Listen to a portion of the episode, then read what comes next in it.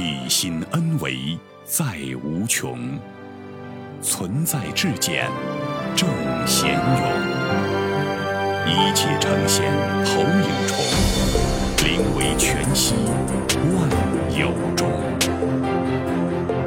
大家好，欢迎收听由全息生命科学院 FM 出品的刘峰老师分享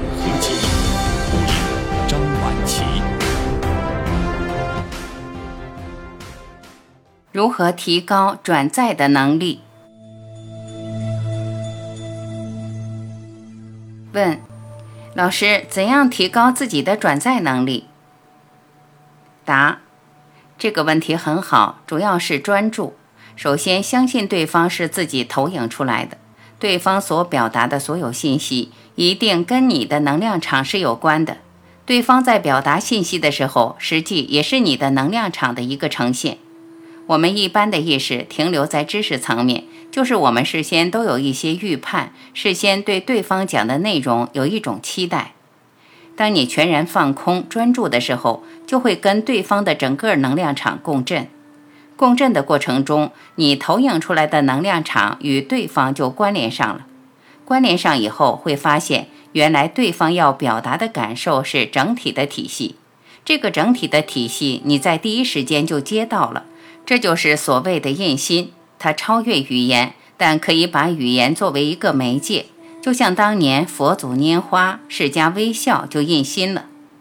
这个印心背后实际传递的信息量相当的大。这个现象在中国远古的时候叫做结绳记事。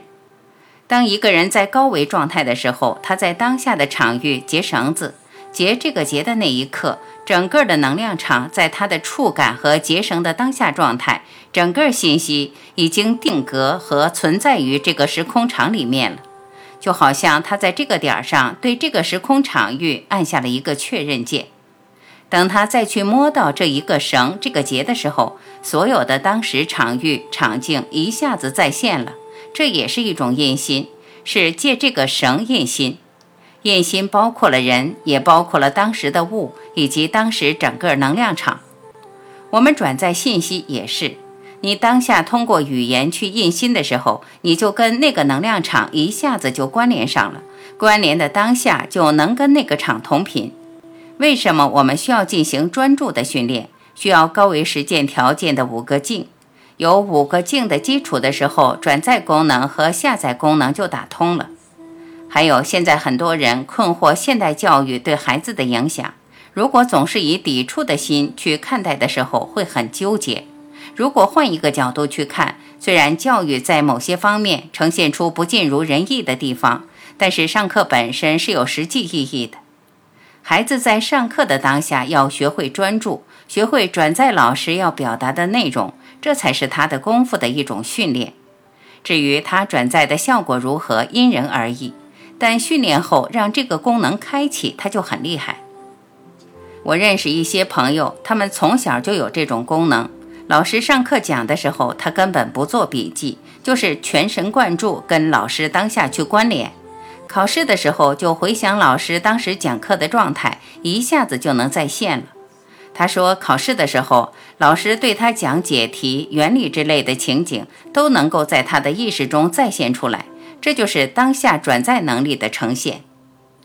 还有一个朋友说，他看书的时候，一打开书就觉得作者在跟他说话。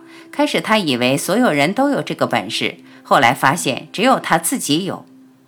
有些人先天在这些方面就比较灵动，有些人通过训练有可能会被打开。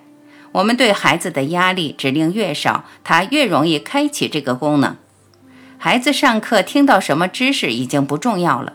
但是他能通过这个过程训练自己的转载能力、下载能力，这样一下子穿越了学习知识层面的东西，他的信息量一下子就会拓展了。谢谢。